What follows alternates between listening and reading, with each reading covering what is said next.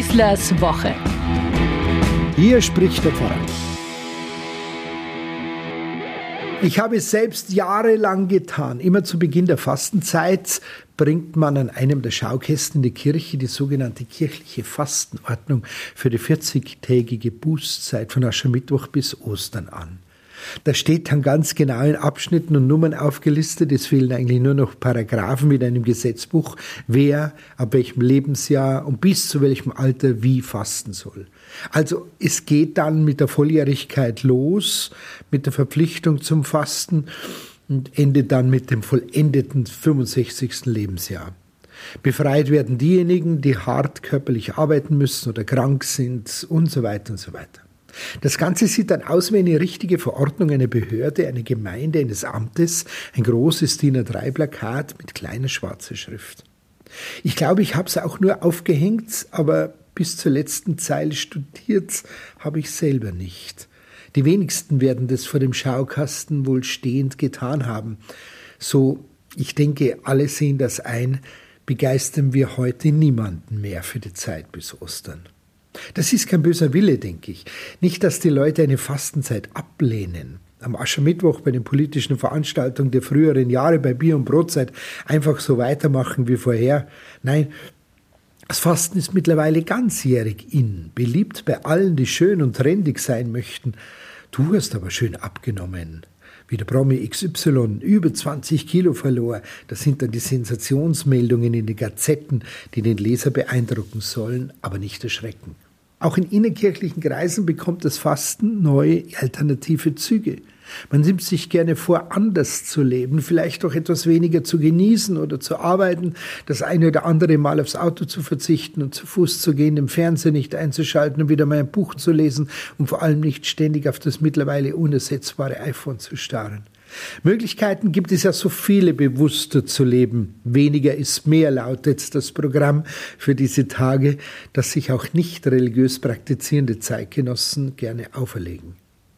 Auch wenn es nicht gerade ein Runterhungern ist, irgendwie ist das alles doch ein vornehmlich leibliches Tun. Fasten aber, so wie es die Kirche anbietet, will mehr, nicht nur ein körperliches Geschehen. Es ist ein spirituelles Geschehen. Die leibliche Erleichterung um ein paar Pfunde bringt letztlich nur einen kurzzeitigen Erfolg. Darum geht es in der Fastenzeit auch. Klar, aber eben nur am Rande. Im Mittelpunkt steht die Besinnung auf die eigene Lebenssituation und eine neue Lebenseinstellung. Was macht unser Leben unheilvoll? Was belastet und bedrückt es? Das kann ein Druck von außen sein, genauso wie eine liebgewordene Gewohnheit.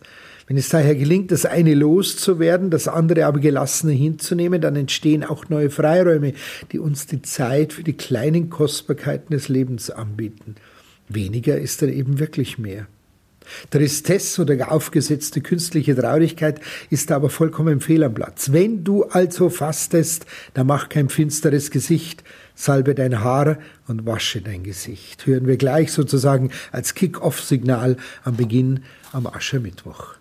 Hier geht es um Befreiung, nicht um Kasteiung, um ein bewussteres Erleben, nicht um brutalen, unverständlichen Totalverzicht. Ob also auf moderne oder traditionelle Weise, der Gedanke dahinter ist schlichtweg genial und einfach. Und ganz nebenbei lässt man so zu, dass sich auch der liebe Gott wieder in sein Leben einmischen darf.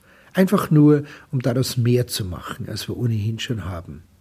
Es geht also um die Konzentration auf das wirklich Wichtige und Wesentliche unseres Lebens. Selbst der besttrainierteste Körper wird irgendwann einmal alt und stirbt. Die Fastenzeit aber sagt, orientiere dich nicht am Markt der tausend einfachen Möglichkeiten, sondern blicke auf das, was dich wirklich trägt. Mit dem Almosen gebe ich jemanden etwas von meinem Besitz ab, ohne es jemals wiederzubekommen. Auch das ist Verzicht. Und was für einer. Aber niemals ein erzwungener. Nur sechs Wochen haben wir also Zeit, liebe Leute, dann feiern wir wieder Osternacht und werden gefragt, wie der sagt ihr dem Bösen, um in der Freiheit der Kinder Gottes leben zu können. Oh ja, antworten wir dann ganz befreit. Damit das dann wirklich so befreit ist, dafür sorge bitte jeder jetzt für sich selbst.